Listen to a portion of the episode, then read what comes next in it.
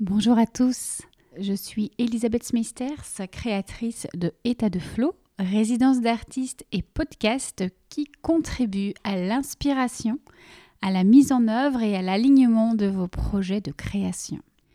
Je facilite votre processus créatif grâce à des espaces d'accompagnement, d'immersion, de rencontres, d'exploration ou encore d'intégration. Seul ou avec des invités, je vous partage ici des conversations inspirantes, des clés et des pistes de réflexion pour vivre votre art avec davantage de fluidité.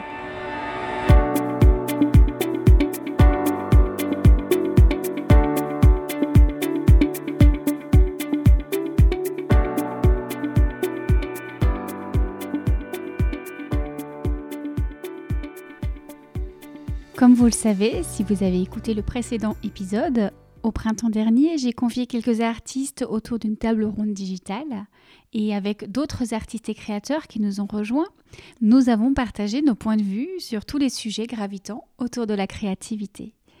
Aujourd'hui, je vous retrouve avec un nouvel épisode hors série issu de nos échanges qui furent passionnants et profonds avec le souhait de vous les partager coach experte en hypersensibilité, mon invité du jour vient de sortir un livre intitulé J'assume mon hypersensibilité et je retrouve ma liberté. Elle vit sa créativité au travers de la danse et de la création audiovisuelle. Son ambition, révéler le beau et le sensible chez chacun. Dans cet épisode, nous redéfinissons l'hypersensibilité, qui est différente pour chacun et dont on peut parfois se couper pour se protéger. Nous évoquons la danse et le mouvement comme outil de reconnexion et de transmutation. Nous parlons de l'accès à l'imaginal, de l'importance de connecter son monde intérieur, sa propre sensibilité, à sa créativité, quitte à être clivant. Nous parlons également des avantages de l'hypersensibilité qui lui permet de capter les détails et de les retranscrire dans ses créations audiovisuelles, de l'équilibre entre l'intuition et le cadre dans la créativité, de la sensualité, qui permet de se reconnecter à sa puissance intérieure et de montrer sa lumière. Et nous terminons par le Reiki, qui l'a beaucoup aidé pour se reconnecter à son énergie de vie et à sa sensorialité. Je ne vous en dis pas plus et je vous laisse avec ma conversation avec Aurélia Monaco. Bonne écoute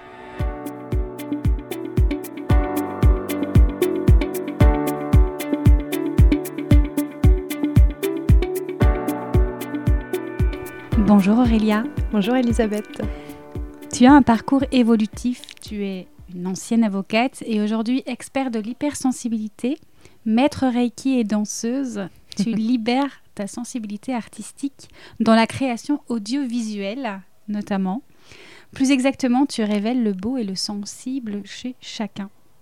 Alors tu fais partie de la première cellule contouring dans laquelle durant quatre semaines, dans un groupe Telegram, nous avons réfléchi les contours de la créativité, des échanges très riches mm. ont vu le jour. On va parler de tout ça.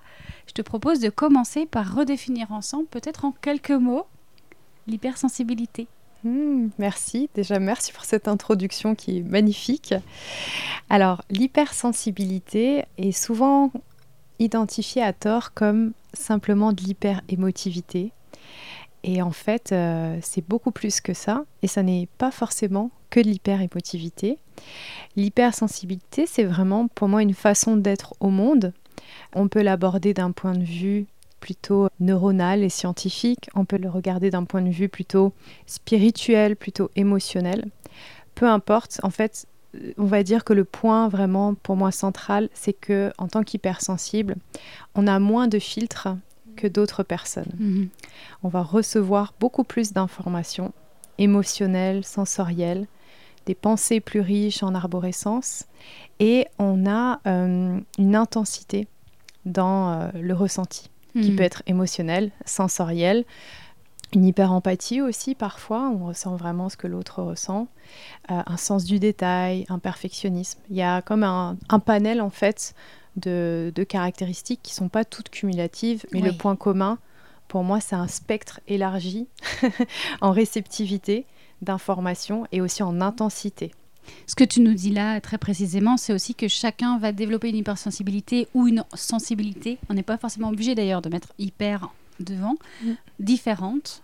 Et aussi peut-être en fonction de la conscience qu'on en a, ça va avoir beaucoup d'impact.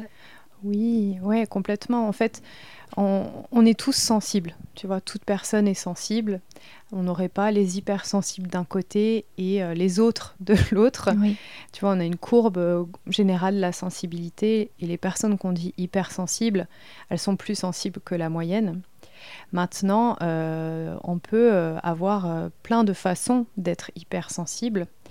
Et comme tu le disais, plus on est conscient de sa sensibilité ou de son hypersensibilité, plus on va le vivre différemment. Et il y a beaucoup de personnes en fait qui sont hypersensibles, qui soit ne le savent pas, soit le vivent très mal, soit ont juste un, ressenti de décalage. Et je dissocie vraiment en fait la sensibilité et l'hypersensibilité de la connexion à sa sensibilité ou son hypersensibilité. C'est-à-dire qu'en fait, tu peux être hypersensible. Et le subir et le subir et carrément euh, inconsciemment être coupé de tout ça, justement parce que ça fait beaucoup et parfois pour se protéger, on se coupe en fait. Oui, parce que mm. finalement, on se protège des autres, on se protège de ce qu'on ressent, mm. beaucoup des ressentis. On capte beaucoup de détails. Oui, il y a un sens du détail qui est très développé, une capacité à cerner les nuances subtiles dans les environnements, euh, dans des objets, dans, dans, des textures. Enfin, vraiment, il y a ce, goût du détail qui est complètement naturel et qui, à la fin de la journée, peut amener à une forme de fatigue, surtout, surtout si tu es dans un contexte qui ne convient pas à, ton hypersensibilité, notamment euh, bah, dans les grandes villes, par exemple dans le mode de fonctionnement que l'on a avec euh, nos smartphones, etc. On reçoit énormément de stimuli parfois sans en avoir conscience. Mhm. Euh, et, tout ça active des réactions dans notre corps. Et si tous les stimuli sont stressants, bah, à la fin de la journée, une partie de notre énergie est uniquement dédiée à réguler ce stress. Donc on peut être un peu vidé. D'ailleurs, on parle de stress à l'instant et souvent on pense que le stress, c'est euh, mental, c'est face à une situation précise, alors que justement, ce sont parfois toute l'accumulation de ces petits détails. Complètement. Ces stimuli dont tu parles qui créent un stress pour le corps et le système nerveux. Complètement. Et la plupart d'entre eux, parfois, ne sont pas visibles. Ça commence par euh, ton téléphone, les notifications, euh, ça peut être ton fond d'écran, ça peut être ta sonnerie, euh, sur le trajet, les choses que tu vas voir, les odeurs que tu vas sentir. On, capte énormément de choses et en fait, plus on met de la conscience sur ce que l'on capte et plus on filtre ce que l'on peut capter ou non, parce qu'on a quand même une marge de manœuvre, mieux on vit son hypersensibilité et plus aussi on nourrit des, stimuli qui sont plus euh, agréables, ben plus on arrive à pondérer, hmm. je pense. Hmm. Oui, oui, parce qu'on pourrait penser, ah ben c'est du coup, c'est pas chouette, c'est pas, c'est très inconfortable. Et non, ça on peut, on peut l'appréhender, on peut jouer avec finalement. Complètement. C'est pour ça que plus on a de la conscience de son hypersensibilité et aussi de ses besoins, parce que tout hypersensible n'a pas les mêmes besoins qu'un autre, plus on peut moduler son contexte de vie plus on peut nourrir ses besoins, poser des limites. Mhm. Mais clairement, je pense que quand on est hypersensible, c'est difficile de faire l'impasse de la connaissance de soi. Oui. Parce que ben, on est un petit peu euh, euh, victime après de, tout ce que l'on reçoit, parce qu'en fait, sans le, sans le vouloir, on reçoit énormément de choses. Donc si on a une faible conscience corporelle, émotionnelle et, et relationnel, c'est compliqué ensuite de, bien vivre l'hypersensibilité. Mais en réalité, l'hypersensibilité, elle est rarement le problème, la cause du problème. C'est vraiment le contexte dans lequel on le vit mhm. et comment on accepte ou pas euh, de poser certaines limites et de faire certains choix pour remettre euh, la sensibilité au centre. Oui. et créer un environnement du coup qui soit plus propice, complètement, plus doux, plus agréable, plus confortable. Bah, tu vois, parce qu'on est beaucoup euh, influencé par le contexte qui dévalorise la sensibilité. Et puis, euh, parfois, on, est quand même assez déconnecté, tu vois, de, de la nature dans certains environnements, de notre rythme naturel, etc. Donc tout ça n'aide pas. Mm-hmm. Mais en réalité, si tu es hypersensible et que tu n'es pas bien dans un contexte, tu peux aller dans un autre contexte et être très bien avec ton hypersensibilité. Donc euh, il y a plein plein de, schémas et de portes qui s'ouvrent euh, pour, pour mieux vivre ça, mais c'est vrai que ça part vraiment de qui on est et de ce qu'on veut vivre et ce qu'on veut tolérer ou non. Mmh, d'où la mise en lumière, la prise de conscience. Et tu parlais de connaissance de soi qui permet justement de, de comprendre, euh, tiens là je suis bien, là dans ces conditions je suis moins bien, et ensuite de mieux tracer notre environnement et notre contexte de vie. Ouais, et puis en plus, les hypersensibles souvent ont un fort sentiment de culpabilité euh, à faire des choix ou parce qu'ils aiment faire plaisir, ils aiment euh, euh, l'harmonie, ils veulent que les choses se passent bien et ils peuvent avoir, tu vois, une culpabilité à se faire passer en priorité.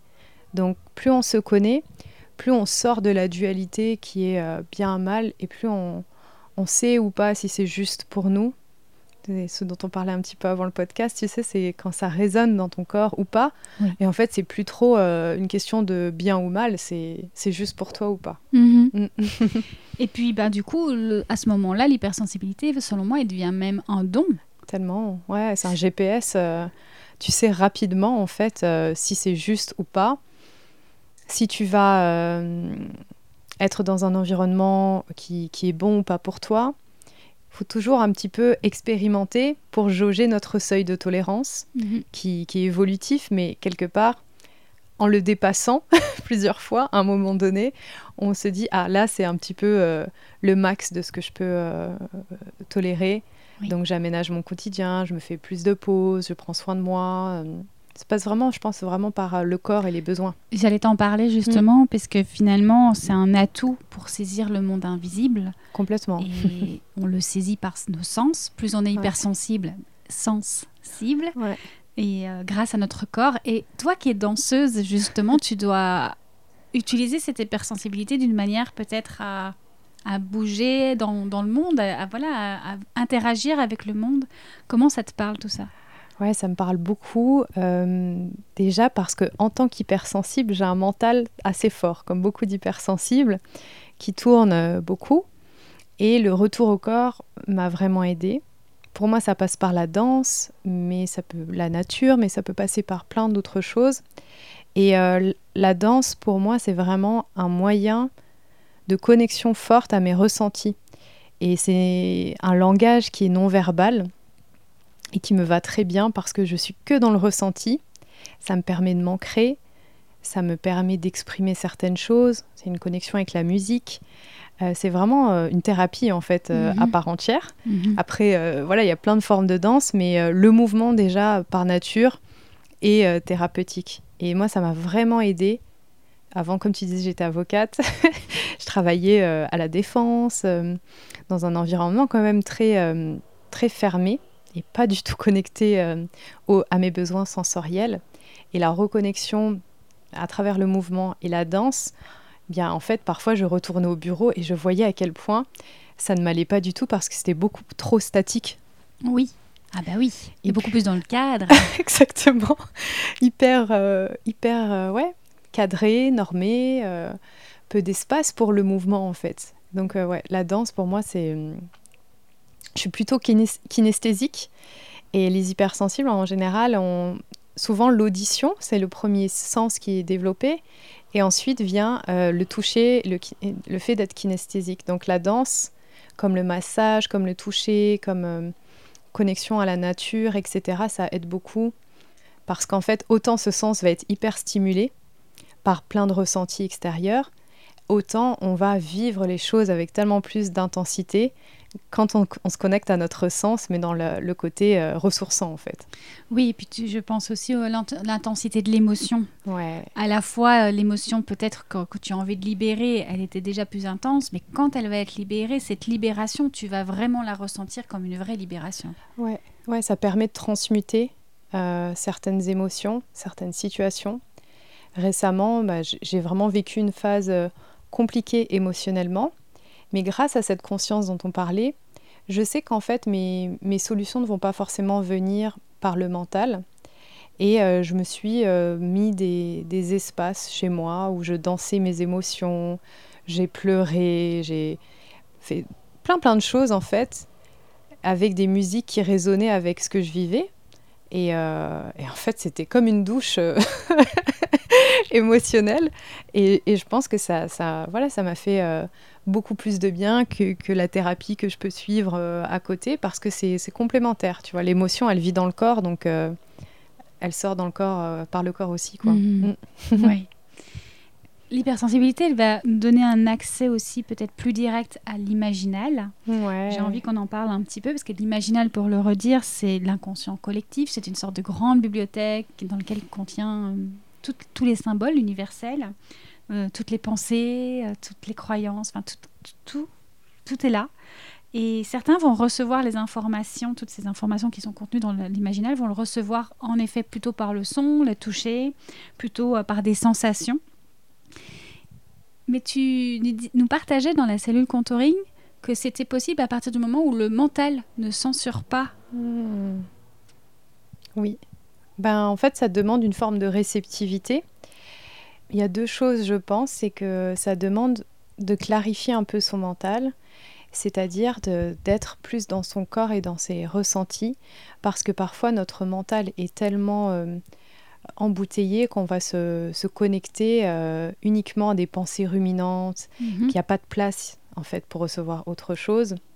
Donc ça demande un petit peu plus de, tu vois, de liberté euh, mentale. Et aussi, après, tu peux recevoir certaines choses parce que tu as de la place, mais si ton mental est toujours là pour juger les choses, c'est un peu comme si tu, tu coupes l'herbe sous le pied, c'est que tu as à peine l'idée, ou la vision, ou je sais pas, tu vois, tu, vois quelque chose, ça te semble euh, génial, tu as envie de le faire, mais tu as tout de suite ton mental qui, euh, qui te ramène euh, dans des énergies basses, en fait, et qui te dit non.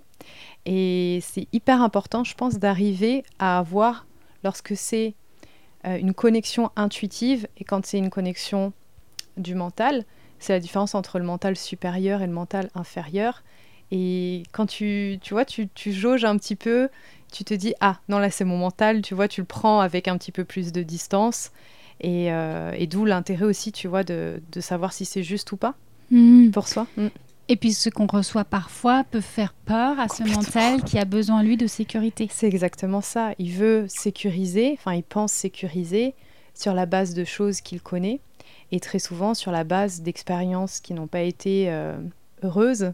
Donc c'est comme un, je vois comme un, un bodyguard euh, en fait qui veut te protéger alors qu'il n'y a aucun danger. Mhm. Donc parfois, il faut lui dire euh, laisse-moi un petit peu euh, de l'espace, j'ai besoin de marcher toute seule. Tu vois oui, oui, tout à fait. Et mm. là où ça, allez, c'est embêtant, c'est quand justement on est dans la créativité et toute la créativité qui vient notamment de cet imaginal, cet intermédiaire entre l'imaginaire et la réalité, bah, le mental vient bloquer l'accès et donc vient bloquer aussi la créativité. Elle vient nous empêcher à à créer, à mettre en œuvre, à aller là où on a eu la vision, comme tu l'as dit. Oui, complètement. Il y a tellement de personnes qui, en fait, par exemple, n'ont presque même pas de vision parce qu'elles se disent juste, ou en tout cas leur mental leur dit, euh, je ne suis pas créative, tu hmm. n'es pas créative. Ferme la porte directement. Ouais. Donc faut laisser, enfin il faut, c'est bien de laisser l'espace temporel euh, et euh, concret, hein, tu vois, laisser un espace pour explorer sa créativité mais simplement se laisser de l'espace et faire ce qu'on a envie de faire, sans but. C'est compliqué pour le mental parce qu'il est, c'est vertigineux. oui, tu parlais du jugement. Il a, il a posté rapidement un jugement mm. sur euh, la vision qu'on a pu avoir ou l'idée. Nous acceptons le jugement du mental et on ne va pas plus loin on n'accepte pas de jouer. J'ai à cœur vraiment de rappeler à mes clients d'amener du jeu dans leur pratique créative. Et c'est là qu'après, petit à petit, on commence à structurer, à voir quelque chose d'un peu plus concret. Mais ça passe d'abord par observer, explorer, jouer. Oui, complètement. Expérimenter. Et pour ça, ben, on doit se laisser de l'espace. Mhm. Parce qu'en fait, c'est pas la créativité qui va nous sortir de notre quotidien de force, en fait sauf quand c'est déjà installé et qu'on a l'habitude. Mais euh, pour, pour, les personnes qui n'ont pas du tout l'habitude, c'est bien d'avoir des espaces. Et l'espace aussi de, de ce qui est moche, de ce qui est nul, de ce qui ne vaut rien. Complètement. C'est pas juste euh, j'ai créé un espace de créativité, mais en fait ça sert à rien parce que c'est moche. Mais oui, justement, ça sert parce que ça libère. Il faut commencer par des choses moches d'exploration. Je le disais à une cliente il y a pas longtemps et je lui disais oui, tu vas créer à un moment donné que du moche, mais c'est pas grave, tu libères, tu fais. Et à un moment donné, il y a quelque chose qui va se montrer à toi, tu vas repérer mm. et ça va se construire. Et là, tu vas dire ah ça c'est censé. Mais si tu n'avais pas fait des choses moches au préalable. Mm tu n'aurais pas eu la place pour les, la conscience de ça, c'est joli. Et Complètement. Mm. Donc, euh, nécessité aussi, on en revient à revenir au corps et au ressenti, aussi pour réceptionner ces messages, ces visions. Complètement, ouais, parce que, enfin, ça c'est ma croyance. Hein. Je ne dis pas que c'est la, la, vérité, comme tout ce que je dis, je dis pas que c'est la vérité, tu vois, mais je pense que quand on est hypersensible, on reçoit beaucoup de choses du fait de cette euh, absence de filtre. Et si on reçoit toutes ces informations, pour moi, c'est vraiment pour en faire quelque chose. Mhm. Il y a la loi universelle d'équilibre entre donner et recevoir. Donc si on reçoit autant, on est là pour donner ou redonner en transmutant ce qu'on reçoit. Sinon, on a comme une dette envers la vie, c'est-à-dire qu'on a trop reçu et on n'a pas donné en retour ou on ne s'est pas donné à nous-mêmes. Et je me dis que voilà, la vie est bien faite si on voit autant de choses, comme tu disais, on a le goût du détail, on, ressent les atmosphères, les, émotions, les gens. Et mhm. c'est pas pour rien en fait. C'est pas pour le subir, je ne pense pas. C'est vraiment parce que c'est un GPS particulier qui nous câble sur une certaine euh, fréquence. Enfin, je ne saurais pas te dire, mais voilà, il y a quelque chose à en faire. Et je pense que c'est pas un hasard aussi que de nombreux euh, artistes soient hypersensibles. Tu vois. Oui, puis je, j'entends aussi là qu'on a cette, ce don, cette capacité aussi parce qu'on a une sensibilité particulière et c'est cette sensibilité-là qu'on est amené à apporter au monde et à montrer. Puisque mm. finalement, on a une chance incroyable, c'est de ce grand cube, c'est qu'on voit des parcelles et des détails que d'autres ne voient pas. Mm. Et on a la capacité de montrer d'autres visions, finalement, d'autres aspects. Ouais, et pour cela, je pense qu'il faut accepter de, voir des choses qui sont pas vues par les autres et de ne pas essayer de rentrer dans des moules qui ont été construits pour des personnes et par des personnes qui n'ont pas cette sensibilité. Mhm. C'est un peu le problème, c'est que la plupart des hypersensibles euh, pensent devoir se, se, conformer à certains, certains fonctionnements, certaines règles, certaines normes, et en fait, euh, elles se suradaptent euh, en permanence, tu vois alors qu'elles ont plein de dons. En général, c'est des personnes très visionnaires, pionnières, intuitives. Euh, et, je pense que dans certains cadres, elles sont complètement bridées. Mhm. Et même dans l'entrepreneuriat, quand j'ai lancé mon activité, au début, euh, bah, je, ne savais pas par quel angle commencer. Et je, regardais ce que les gens faisaient et je, me comparais, mais en fait... Euh, C'était empêcher ta vision d'exister. Ouais. Et des fois, c'est difficile parce qu'en fait, ce que tu veux faire, bah, tu dois être le premier à le faire. Et donc, tu n'as pas forcément de point de comparaison. Et c'est tout, euh, bah, c'est tout l'intérêt aussi de l'expérience. c'est de créer, tu vois, de, de toute pièce euh, ce que tu as envie de faire, en fait. Mhm. Mm. Puis se remettre euh, de la légèreté dans le processus. Complètement, ouais. Oui, se reconnecter à sa joie. Mhm. Le, flow, ben, ton podcast c'est état de flow. Clairement, tout ce qui nous donne de l'énergie, c'est à privilégier. Mhm. Mm. Tu nous partageais qu'au départ, ta créativité, tu pensais qu'elle était manuelle, justement, tu avais une idée très fixe euh, de ce que c'était la créativité, donc tu ne te pensais pas créative. c'est clair. Et c'est en sortant des codes, en, voilà, en sortant de ce que tu voyais comme mm. étant, ben voilà, tu t'autorisais finalement. Ouais, comme beaucoup de personnes, je pense que j'associais la créativité à euh, faire des choses de ses mains, à être, euh, je sais pas moi. Artistique finalement, souvent. Ouais, exactement. Et euh, être, faire de la poterie, mhm. faire de la peinture, faire du piano. Et comme je l'avais, j'avais jamais exploré ma créativité pendant mon enfance, bah forcément, j'avais pas de contre-exemple. Mhm. Donc, comme beaucoup, je me disais, pas créatif. Voilà. Après, bah voilà, j'ai fait aussi des études de droit, etc. Donc, ça n'a pas nourri et réveillé cette espèce. la créativité est quand même dans un cadre, tu vois, euh, précis. Et c'est vraiment euh, en expérimentant et en étant à l'écoute de ce qui me touchait, ma sensibilité personnelle et tout le monde intérieur qui vivait en moi depuis toujours, que j'ai pu ben, trouver d'autres moyens d'exprimer ma créativité, mais qui pour moi sont plutôt dans l'ordre du ressenti, de l'indicible. C'est pas forcément quelque chose de concret, matériel euh, pour le moment. Mhm. En tout cas, ça m'a ouvert ouais, sur la notion de créativité. Je pense qu'on est tous créatifs. Il faut juste trouver euh, ce, qui, ce qui nous donne envie d'y aller, en fait. Mhm. Mm. Tout en connectant à l'intérieur, c'est là que tu rappelles aussi, voilà, ça part de ce qu'on ressent et de notre monde intérieur. Oui, pour moi, le monde intérieur, c'est c'est une richesse absolue, en Mhm. fait. Et si j'ai un monde intérieur qui est riche et qui est euh, peuplé de plein d'informations, c'est que quelque part, une autre personne est connectée aux mêmes informations, au même monde intérieur, plus ou moins, et qu'on est tous reliés. Et en fait, quand je l'exprime, la personne qui a ce même monde intérieur, en tout cas qui vibre sur la même euh, fréquence et la même sensibilité, va se connecter euh, à ce monde intérieur qui, tant qu'il n'est pas matérialisé, reste à l'intérieur de moi et personne ne le voit. Mhm. Donc c'est l'intérêt aussi, tu vois, de, de le partager. euh, Oui, on permet à l'autre euh, de se réaliser aussi dans sa propre vibration, sa propre. euh, Exactement. Et puis on connecte à un autre niveau. On connecte vraiment sur des, comme tu disais, des ressentis, des émotions. On est touché, on ne sait pas pourquoi, mais parce que ça nous touche en, en plein cœur, tu vois. Mhm. oui. Assumer finalement euh, sa propre euh, créativité, sa propre euh, sensibilité, c'est ça? Ça veut dire aussi euh, comment nous, on vit les choses à l'intérieur, ne pas attendre de se dire mais, mais moi je ne le ressens pas, euh, le rouge que je vois, ou cette œuvre-ci, ou, ou peu importe, je, ça ne me parle pas, ben ça ne me parle pas. Mais par contre, il y en a d'autres qui me parlent, et inversement, ce que je crée, je le crée à partir de ma sensibilité, Mm. et c'est en l'assumant, notre propre sensibilité, qu'on va pouvoir connecter, comme tu le disais, avec l'autre personne. Mm. Sinon, la connexion ne peut pas avoir lieu, Mm. parce qu'on ne se comprend pas. Complètement. Si on ne le fait pas, on essaie de faire des choses parce qu'il faut les faire. Et donc, on rentre dans un moule.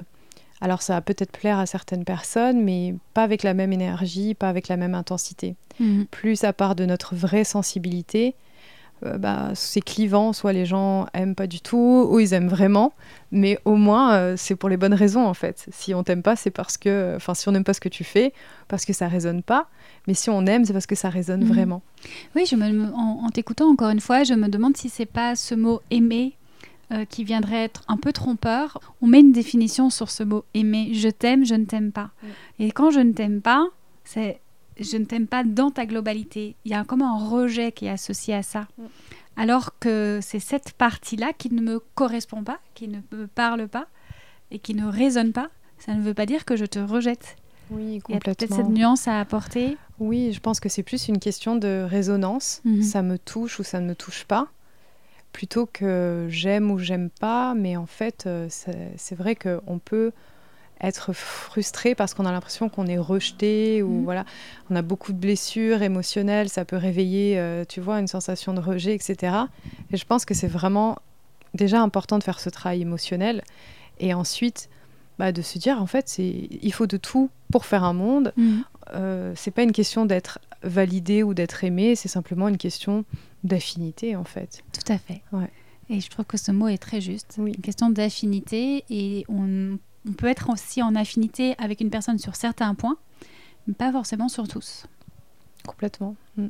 Et quand on est hypersensible, peut-être que c'est encore, ça nous touche encore plus, Oui, parce qu'on prend les choses euh, plus à cœur. plus à cœur, de manière intense. Et je pense que quand on est hypersensible, c'est aussi important, tu vois, de relativiser cette intensité et de te c'est dire, euh, ah, je ressens hyper fort euh, cette remarque qui peut être négative ou ce jugement. Et en même temps, c'est pas parce que je la ressens aussi fortement que l'intensité avec laquelle la personne me l'a dite était aussi intense. Mhm. C'est un petit peu, tu vois, déconnecter l'émetteur et euh, le récepteur. C'est que nous, on peut recevoir des choses de manière hyper intense, être très touché. C'est pas ça qu'il faut changer, mais c'est simplement, tu te mets un petit peu en position méta et tu te dis, bon, ça me touche autant, c'est vrai, et en même temps, ça ne veut pas dire que la personne l'a dit avec cette même intensité ou cette même intention, en fait. Oui. Tu es vidéaste aussi. Toi, c'est la manière aujourd'hui dont tu exprimes, euh, on va dire, la- ta créativité de, de- peut-être de la manière la plus tangible qu'on puisse euh, Oui. imaginer. Ouais. Quoi qu'on a dit, la créativité peut s'exprimer de différentes façons. il y a aussi la photothérapie. Mhm. C'est une manière pour toi de permettre à tes clients, à les personnes que tu accompagnes, de révéler leur propre essence. Mm. Tu peux nous parler un petit peu de... Ouais, bah, je pourrais dire des, des tonnes et des tonnes de choses parce que euh, j'adore euh, ce que je fais avec la vidéo. Je vais faire le lien avec ce que tu disais tout à l'heure sur euh, l'importance de vraiment exprimer sa propre sensibilité dans ce que l'on fait. C'est que euh, même si je crée des vidéos, je ne vais pas faire des vidéos institutionnelles, commerciales. Je vends pas en fait en réalité une vidéo, je vends euh, une expérience qui mène à une vidéo qui est comme une œuvre sur mesure pour la personne, à travers laquelle elle va se voir telle qu'elle est. Ça veut dire qu'il faut qu'elle l'accepte de se montrer telle qu'elle est. Donc ça ne fonctionne pas avec des personnes qui veulent contrôler, par exemple, ou qui n'ont pas euh, suffisamment un petit peu euh, dépouillé certaines choses en elles et qui veulent montrer qu'une partie. Et en même temps, bah, du fait de mon hypersensibilité, j'ai toujours euh, vu au-delà des apparences, tu vois, chez, chez, les personnes. Et ça me semblait euh, bah, normal, parce que c'est comme ça que, que, que j'ai toujours été. Et grâce à l'expression à travers la vidéo, et grâce au retour de, de, mes clients, j'ai compris qu'ils me disaient oh, Tu me vois tel que je suis, tu, je sens que tu portes un regard d'amour sur moi. Euh, c'est comme un, un, baume, en fait, qui, qui les enrobe à travers euh, ce qu'ils voient d'eux. Et c'est génial parce qu'en fait, ça me permet, tu vois, autant dans la vie, parfois ça peut être euh, lourd parce que je vais toujours voir euh, ce qui est bien euh, chez les gens, parfois au, au, en dépit des actes. Et là, dans la vidéo, c'est clairement, c'est une force, c'est que euh, je peux montrer ce que je vois de l'autre. Et je pense que ça dépasse vraiment le plan euh, physique. Il y a un côté très, très émotionnel, Mm. très presque un peu leur aura, leur âme, mais bon. Ça me fait penser au temps où je faisais euh, des photos de concert. J'essayais vraiment de capter une émotion et de, de Ouais. transmettre ça plutôt que une belle scéno, etc., etc. Et, et puis j'ai pensé aussi à cette idée de, on en revient, de capter des détails. Oui. Et là où la personne peut être touchée, c'est que tu as vu des détails d'eux qu'ils pensaient être les seuls à voir. Et souvent, on, on peut reprocher aux autres ou avoir une espèce de, de tristesse qu'on ne voit pas certaines choses en nous. Complètement. Et là, toi, tu le vois, donc c'est pas, je suis pas invisible. D'un coup, je suis vue dans mon entièreté. Complètement, ouais. Il y a, y a ça, le, fait euh, de voir des détails que personne peut-être, enfin pas que personne, mais que d'autres personnes ne voient pas forcément, de les valoriser, et même parfois de voir des détails chez l'autre que l'autre ne voit pas en lui. Et, et moi, j'adore les détails, que ce soit euh, les mains, les cheveux, un regard, euh, une fleur, enfin, c'est ce qui me touche le plus. Et c'est ce que je préfère en fait dans les, dans les vidéos, dans la prise de vue parce que c'est dans un détail qu'on capte parfois un alignement euh, chez la personne. Tu vois, ça peut être un détail dans le regard. Quand, je fais les vidéos et que je filme, il n'y a pas de scénario. C'est très intuitif. Il y a une intention, etc. Mais on ne prévoit pas euh, euh, trop, trop de choses en amont. Et quand je regarde les images, tu vois, je, je n'ai pas de scénario non plus. Je filtre en fonction de ce qui me touche, ce qui est beau, les détails qui me plaisent. Et euh, je sais pas, sur 20 secondes, je vais voir, ah, dans ces deux secondes-là, le regard, il est vrai, en fait. Tu vois, je sens que c'est son âme derrière ses yeux. Et il n'y a pas d'ego, il n'y a pas de gêne. il Y a... Ou alors il peut avoir de la gêne, mais c'est touchant. Et c'est ces moments-là que, que j'adore, en fait. Mm. Et tu, tu viens de m'en parler de l'intuition, ou alors euh, ça c'est aussi quelque chose qu'on a beaucoup parlé dans la cellule contouring, euh, de savoir est-ce que euh, nos œuvres doivent être plutôt intuitives, elles ont besoin d'un cadre ou pas, etc. est-ce qu'elles ont une stratégie d'évolution de voilà. C'est sûr que ça raconte toujours une histoire, mais il y a quand même, on en revient à ce qu'on disait tout à l'heure, le jeu, ça passe par ce- cette idée-là aussi, je pense, pour toi, c'est de se dire voilà, j'ai de la matière. Mm. Puis on va voir ce qu'on va pouvoir créer avec cette matière. Oui, complètement. Bah, moi, c'est vraiment ma façon de travailler, c'est ce que j'adore faire. Même pas de travailler, mais de créer. Clairement, si j'ai un cahier des charges trop précis, ça va me bloquer. Mhm. Et je l'ai déjà expérimenté dans une plus ou moins grande mesure. C'est qu'en fait, après, je pars dans, dans le mental. Oui, bien je suis sûr. plus du tout dans le flow. Et euh, alors, faut quand même un cadre, tu vois, parce que ben, on précise un petit peu ce qu'on veut. Encore une fois, l'hyper-empathie, de pouvoir euh, être en contact direct avec l'autre aide vraiment à voir l'autre tel qu'il est. Et parfois, euh, les personnes vont m'expliquer certaines choses, mais j'ai déjà capté, tu vois, ce qu'il faut montrer et qui elles sont. Donc, il y a quand même des cadres, une forme de cadre dans cette préparation. Il y a un cadre aussi dans bah, qu'est-ce qu'on a envie de transmettre, quelle est l'intention de la vidéo, les, couleurs, les textures, etc. Mais ensuite, moi, je prends toutes les images, je balance tout. Et comme tu vois, quelqu'un qui va cuisiner avec plein d'ingrédients, sans recette. Et je vais faire ça aussi quand, je vais cuisiner. ben, je déteste les recettes. Tu vois, par exemple, je, déteste la pâtisserie. Enfin, moi, ça me stresse de faire des trucs. Euh... 3 mm. Ouais. Et ben, je pense que quand on est intuitif, on l'est un petit peu dans tout. Donc il y a un cadre quand même, mais dans ce que je propose, je veux vraiment aussi euh, laisser toute la place au côté créatif, intuitif, et ça demande aussi que la personne euh, soit OK avec le fait que ce qui va lui être proposé, c'est mon regard sur elle, et c'est pas ce qu'elle a envie de voir. Alors euh, le but c'est que ça lui plaise dans tous les cas, mais quelque part ça n'est pas je veux telle partie à tel moment, parce qu'en fait, des fois, ça sont des choix très euh, rationnels. Et quand on les assemble, ça va pas du tout en fait. c'est hyper intéressant parce que finalement, tu proposes à la personne de sortir de tous les rôles qu'elle joue habituellement et mm. de ne pas chercher à jouer une histoire même dans une œuvre que toi tu vas proposer. Mm. Et comme s'il y avait deux étapes, la première, c'est je regarde, je viens de voir, je viens t'observer et je vais capter des images.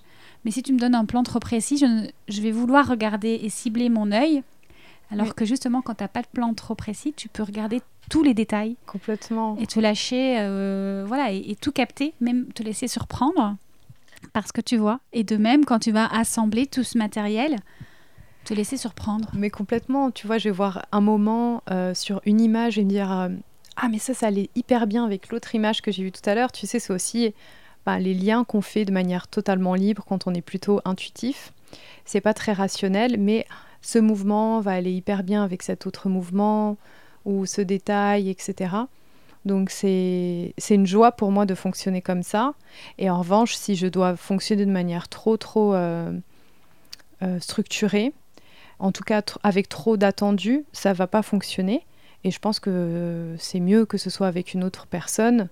Et l'idée pour moi, c'est vraiment de plus en plus euh, proposer quelque chose de sur mesure et le fait que ce soit intuitif et libre, ça fait partie de l'expérience. Comme mmh. ça, euh, on est tous sur le même niveau d'information, tu vois. C'est ça.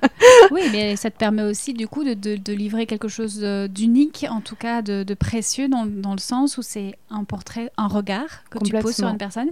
Et c'est pas euh, je raconte ton histoire ou un déroulé, un scénario qui, en tout cas, qui a voulu être contrôlé. Ouais. Non, non, c'est pas du tout ça. Mhm. Et, euh, On se laisse surprendre par, ce, par l'histoire qui se raconte après. Exactement. je crée un narratif a posteriori, mhm. mais qui est un narratif euh, sensoriel en fait. C'est pas un narratif rationnel. c'est incroyable parce que finalement, depuis le départ, on parle de ce sens. Et j'ai l'impression que ton art est plutôt euh, forcément euh, digital, en tout cas impalpable, euh, avec la vidéo, la photo, peu importe, mais en tout cas, tu le disais, ce n'est pas forcément dans la matière de la, mm. des mains, des touchés, les peintures, etc. Mais ça t'empêche pas d'apporter de la matière, mais qui serait plutôt de la sensualité, des émotions. Et ce mot sensualité qui vient de ton hypersensibilité, sûrement. Complètement, ouais, ouais. Non, mais là, c'est tu touches du doigt vraiment ce que j'aime le plus et que j'assume de plus en plus, et c'est complètement en lien aussi avec mon chemin de vie, euh, tu vois, enfin tout se recoupe, mon signe astrologique, enfin voilà, pour toutes les personnes qui, aiment tout ça. Signe autour de l'eau En fait, je suis 33-6, le 6 c'est euh, le féminin, la mhm. beauté, l'harmonie. Et je suis taureau, donc mhm. c'est Vénus, enfin tu vois, il y a vraiment tout ce côté euh, sensuel au sens bah, justement charnel, mais des sens, tu vois. De la chair. Exactement. Mhm. Le, côté, on ressent les choses, on, capte euh, qu'il se passe euh, quelque chose de vivant, en fait. Et de l'ordre de la sensibilité. Alors plutôt aussi, euh, c'est plutôt quelque chose que j'aime mettre en valeur chez les femmes, mais ça peut être chez les hommes aussi, à partir du moment où ils sont connectés à leur, leur sensibilité. Mais comme tu disais, c'est digital parce que je suis plus dans quelque chose d'impalpable. Et en même temps, c'est bien concret parce que les personnes utilisent les vidéos euh, sur leur site, euh, peuvent même les utiliser avec un texte et lire le texte, tu vois, en réunion ou euh, en projection. Donc ça reste quand même un truc concret, mhm. mais c'est sur du ressenti en fait. Tout à fait. Mm. et puis il y a la danse qui ramène aussi cette sensualité que tu as développée peut-être, tu le disais déjà pour toi, et puis maintenant, bah, tu, tu la rends visible chez les autres. Ouais, complètement, que j'ai exploré il y a quelques années avec euh, des cours de danse en talons, avec euh, Nadine Timas, qui m'a beaucoup aidé à titre personnel. Je ne l'ai pas du tout fait pour euh, la créativité ou quoi. Mais sur mon chemin, ça a été une pierre de plus, tu vois, pour cette reconnexion à sa puissance intérieure. Et, et toute personne le porte, en fait. Simplement qu'on a plein plein de couches euh, parfois qui nous empêchent d'y avoir accès.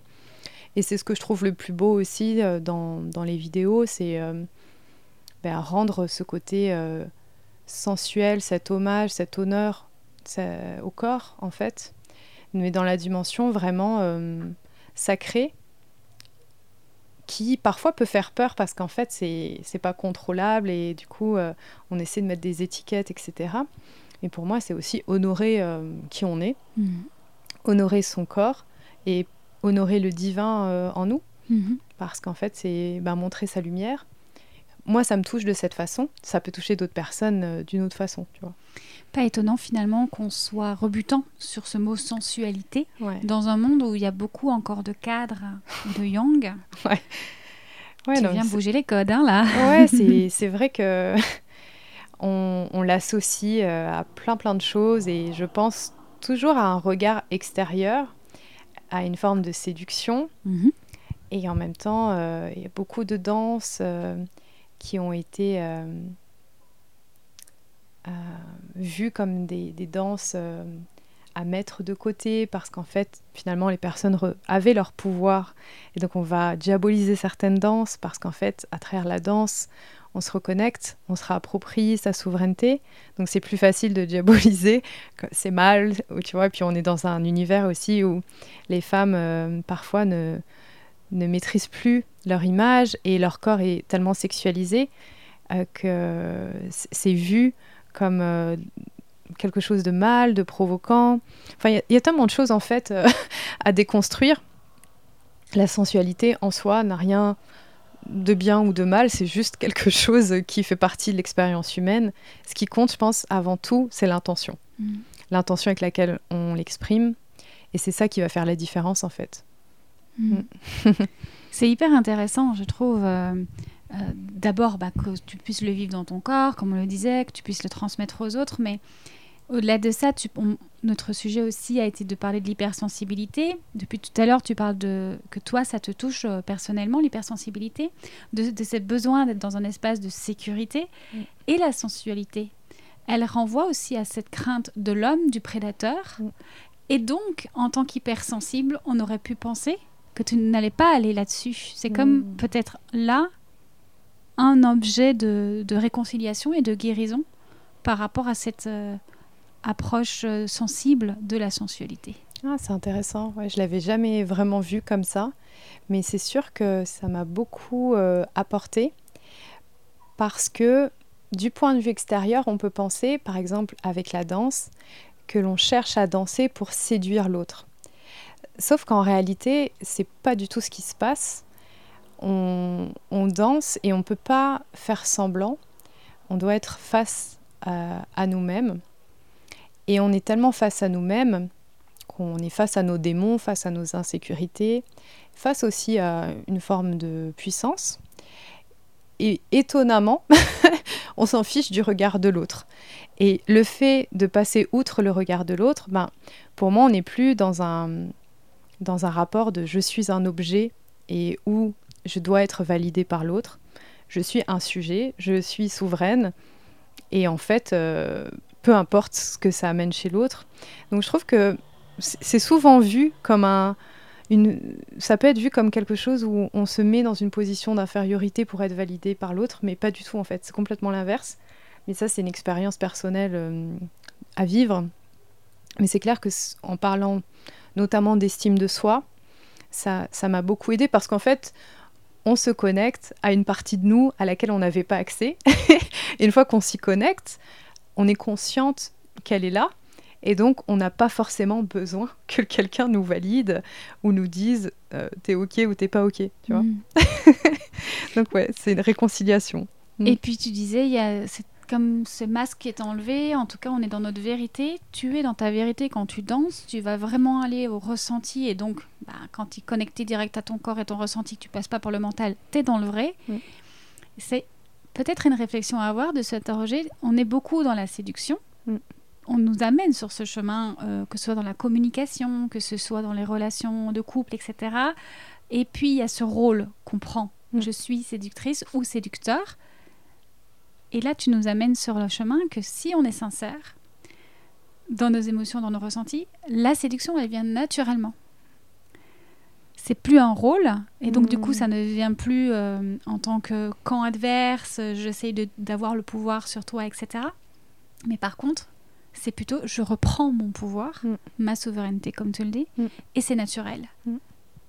Oui, après, je pense qu'on a toujours besoin de séduire d'une manière ou d'une autre parce qu'on est un petit peu, voilà, on est des animaux sociaux, donc on recherche quelque part toujours une, validation, une reconnaissance. Mais on arrive en fait à faire la part des choses et à ne pas mettre trop de poids là-dessus.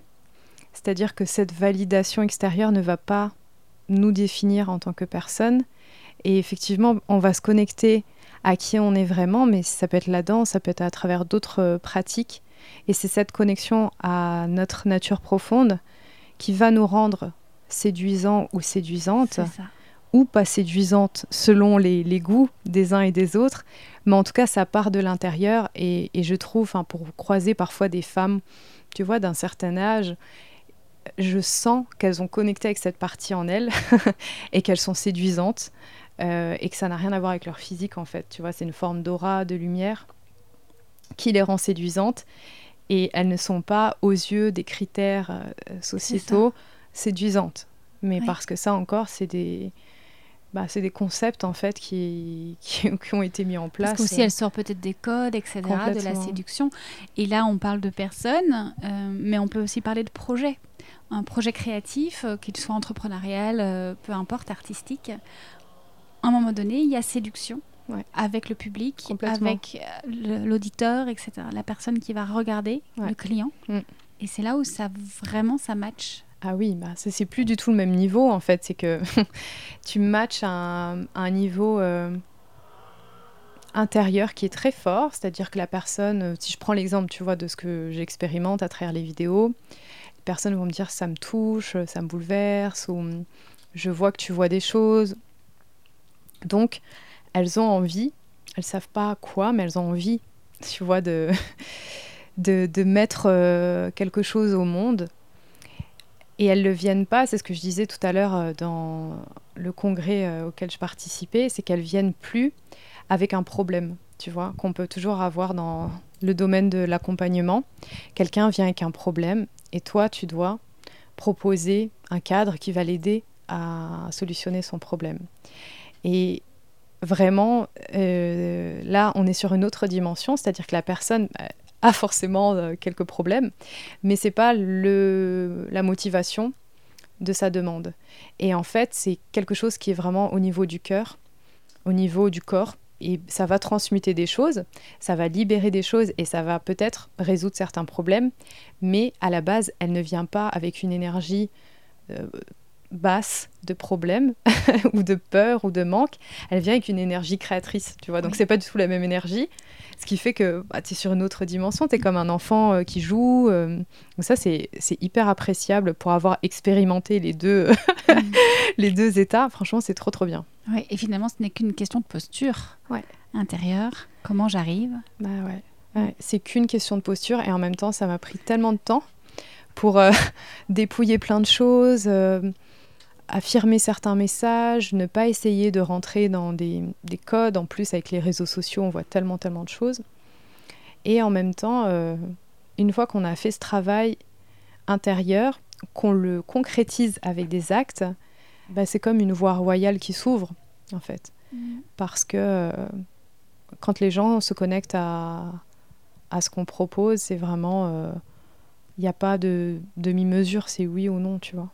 Finalement, c'est une invitation à venir affirmer sa vibration, sa perception, sa sensibilité. Tellement on revient à ça. Et c'est là qu'on devient séduisant. Complètement. notre projet, notre création. Ouais. Et que ça, ça rentre en résonance. Complètement. Et en même temps, l'hypersensibilité peut aussi avoir son revers. Euh, notamment l'hypersensibilité au bruit. On parlait tout à, l'heure de... On parlait aussi de vivre dans les grandes villes, etc., que ça pouvait être euh, très épuisant.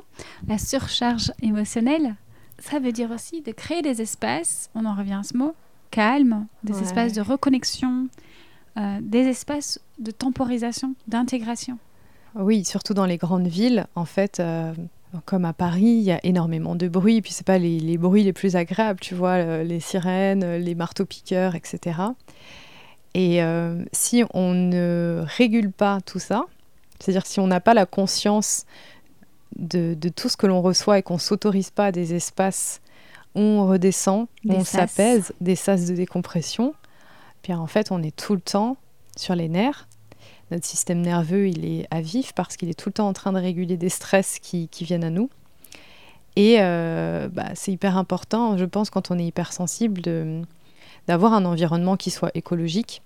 Et quand il n'est pas, d'avoir conscience qu'il n'est pas écologique pour faire les aménagements que l'on peut faire. Donc ça peut être euh, euh, des moments de silence, des méditations, des connexions à la nature. Du yin yoga. Du yin yoga, de la danse. Mais tu vois, par exemple, le yin yoga, je me souviens, il y a quelques années, j'en avais fait, j'avais trouvé ça insupportable.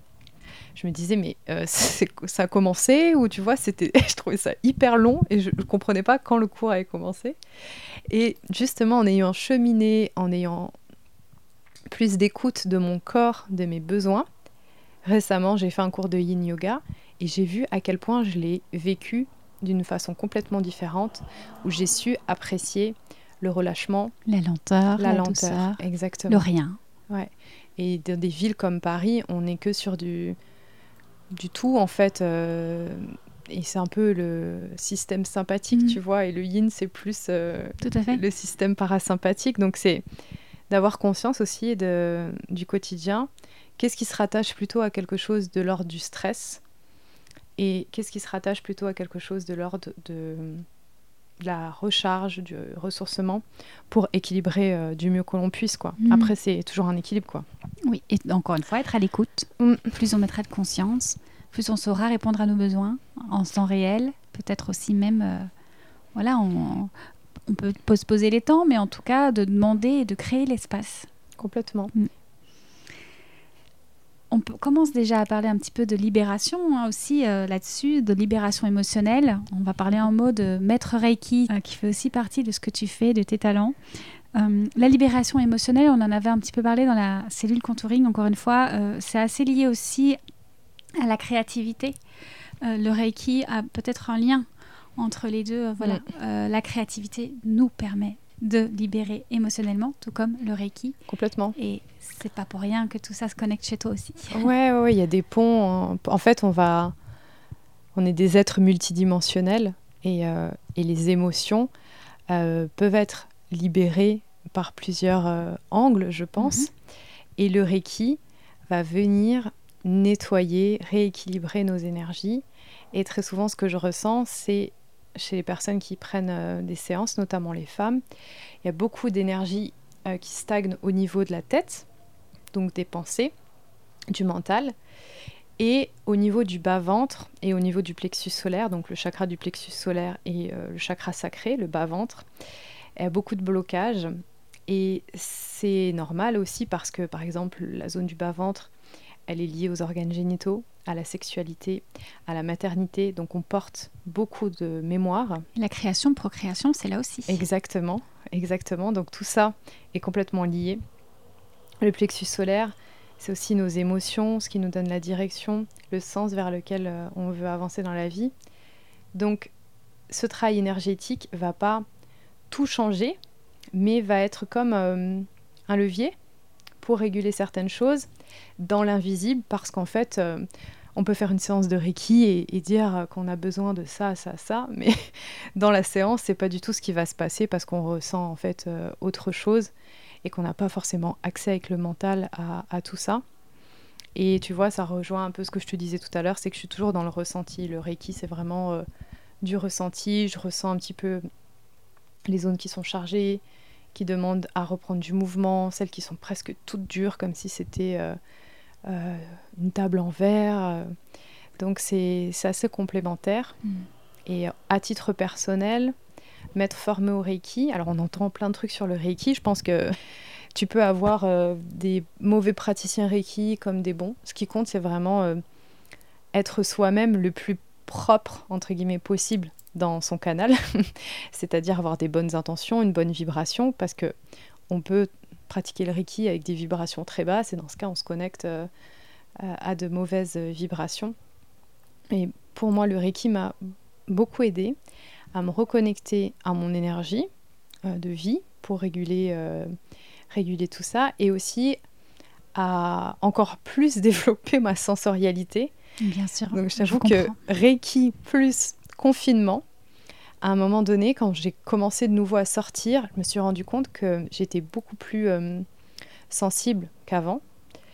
Euh, notamment bah, parce que voilà le, fait d'être plus à la maison puis je pense que voilà il y a aussi tout un truc au niveau collectif qui se fait. Oui puis on développe une grande sensorialité notamment dans les mains et puis dans certaines zones du corps là où il y a besoin pour avoir fait le premier niveau. Je sais que de mon côté ça a été une grande étape ouais ouais clairement et puis ça t'ouvre sur d'autres dimensions et je sais que maintenant par exemple il y a des, des, odeurs même que je ne sentais pas ou des choses qui, tu vois, l'odeur de la viande qui, qui me révulse alors que c'était pas le cas avant. Tu vois, y a, je pense que c'est aussi une voie de, de, nettoyage personnel qui fait que comme on est euh, un tout interconnecté, bah, il y a des impacts euh, énergétiques mais aussi physiques sur nos sens. Donc je pense, euh, si on pratiquait que du Reiki en dehors de toute compréhension mentale, émotionnelle, c'est un petit peu dommage parce qu'on ne sait pas trop ce qui se passe. Et en même temps, si on pratique uniquement, euh, je ne sais pas, quelque chose par la parole, on perd aussi une pratique énergétique. Donc c'est bien d'avoir les deux. Tout à fait. Mm. Finalement, c'est la même pratique que je procède avec les élixirs floraux, où on commence par parler, par faciliter, à appréhender ensemble les blocages et, et les émotions, ce qui vient. Mm. Et puis on cherche on cherche à voir, tiens, là, les blocages, ils sont plutôt à tel endroit et comment on va fluidifier. Mm. Fluidifier, c'est aussi ce que permet, euh, moi, c'est mon expérience en tout cas, je sais pas, du coup, si toi, c'est ton expérience, vu que tu vis la créativité un peu autrement, mais la créativité, par exemple, euh, picturale pour moi, ou aller mettre les mains vraiment euh, dans les gestes, dans la... Mhm. ça, ça me ramène énormément aussi à l'instant présent. Mm.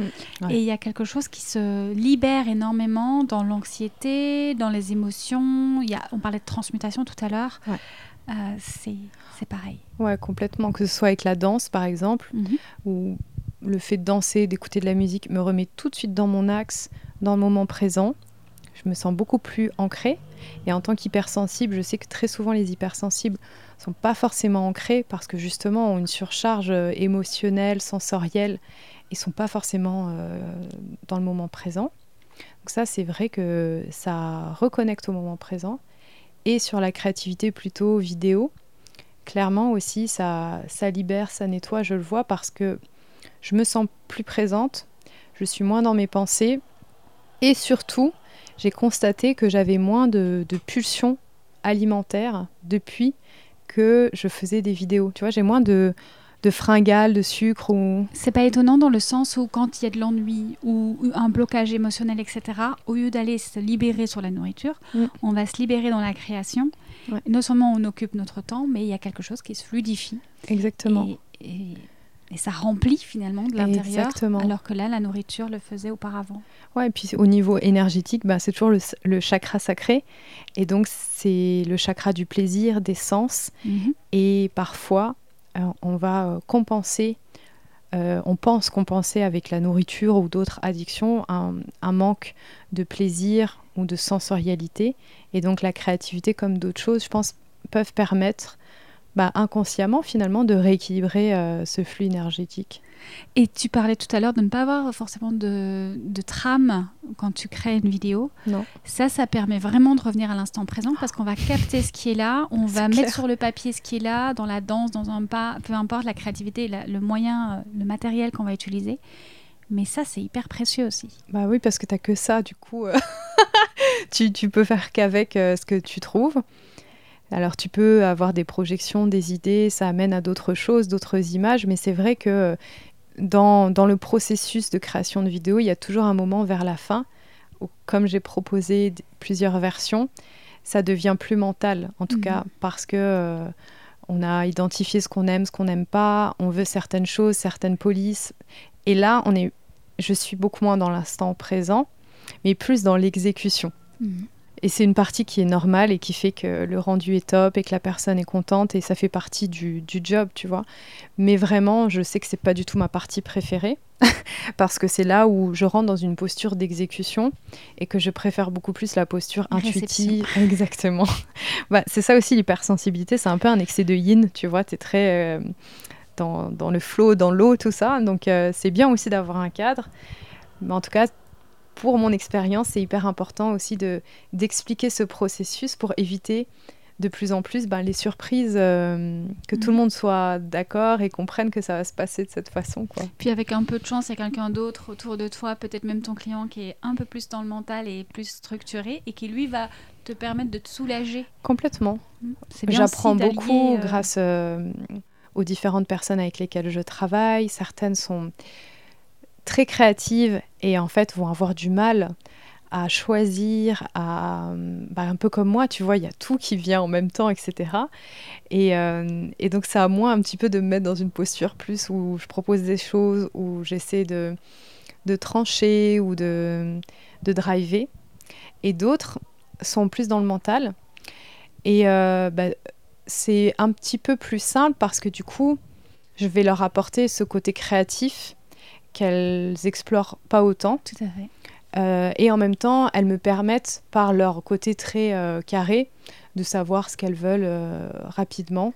Finalement, de ce que j'entends et ce qu'on peut noter ici, et peut-être un petit tips pour ceux qui nous écoutent, c'est l'importance ici, à la fin, à cette étape, c'est quoi? C'est de ramener une histoire et de mm. se recaler sur l'histoire qu'on raconte. Mm. Et tout est plus facile quand tu sais quelle histoire tu racontes, même si au départ tu ne le savais pas. Euh, tiens, bah, la police, elle va choisir parce que, enfin, moi, en tant que graphiste, c'est vrai que quand tu racontes une histoire qui est plus dans la masculinité, dans mmh. peut-être quelque chose de plus corporate, etc., bah, ta police ne va pas être la même que quand tu es dans quelque chose de, une histoire plus dans la fluidité, dans la féminité, etc. Mmh. Donc déjà, il y a quelque chose qui va se choisir. Mmh. Donc euh, voilà, c'est peut-être de se ramener sur quelle histoire on va raconter maintenant. Même si l'histoire, elle se dévoile à la fin. Il faut aussi se laisser surprendre. L'état de flow, du coup, c'est quoi pour toi, Aurélia Et hum, peut-être en quoi c'est lié à l'hypersensibilité ou à la créativité euh? Ah, très bonne question. L'état de flow, c'est euh, pour moi l'expérience. En tout cas, l'état de flow, c'est plutôt un ressenti. C'est quelque chose de très fluide. C'est un état, en fait. Un état de fluidité, un état de presque comme un moment suspendu et en même temps hyper présent où en fait je suis dans mon flot, tout est naturel, c'est presque euh, comme si j'étais euh, guidée par autre chose. Et donc je suis dans ce flot, ça me donne de l'énergie. Et il y a une forme de, d'osmose entre mon ressenti intérieur et l'environnement extérieur. Et donc je suis dans le flot. Tu vois, moi, pour moi, c'est, comme un 8 ou un cercle, c'est très, euh, tu vois, arrondi, c'est fluide.